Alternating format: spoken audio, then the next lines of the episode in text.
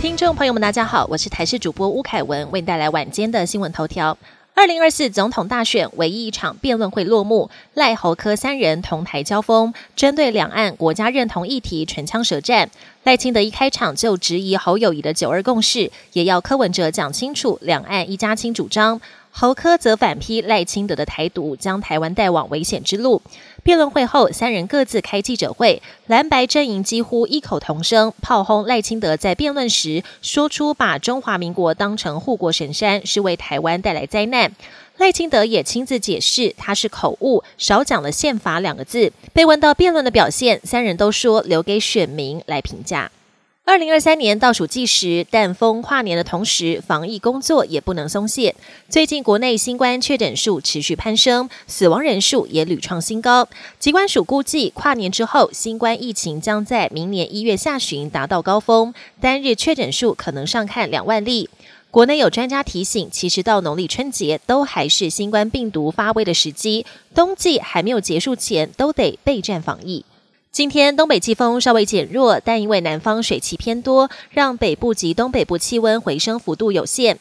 也因为水汽充足的关系，玉山气象站在上午七点五十五分开始降雪，大雪纷飞，让玉山气象站成了银白世界，相当梦幻。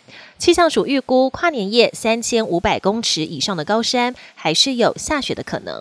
国际焦点：全球各地即将迎接新年，但由于受到以巴冲突的影响，不少族群的仇恨指数升高，反犹太情绪高涨。民众高兴跨年的同时，就怕有民众借机滋事，甚至有恐怖分子趁机发动恐怖攻击。欧美几个大城市，像是纽约、巴黎、伦敦或是柏林，跨年时将会有不少民众聚集，警方也绷紧神经，如临大敌。全球迎来新冠降级后第一个跨年假期，各国旅游人潮大爆发。日本东京成田机场预估，明年一月四号前的出国旅客数量，可望达到去年的一点八倍。中国铁路乘客上看六千三百万人次，航班数量预计比去年增加八成以上。美国各地机场也渴望迎来史上最繁忙的假期。日本迎来疫后第一个新年假期，各地民众涌入市场采购，满载而归，准备丰盛料理过年团聚。为了祈求新的一年平安丰收，日本民众都会准备类似马吉的镜饼。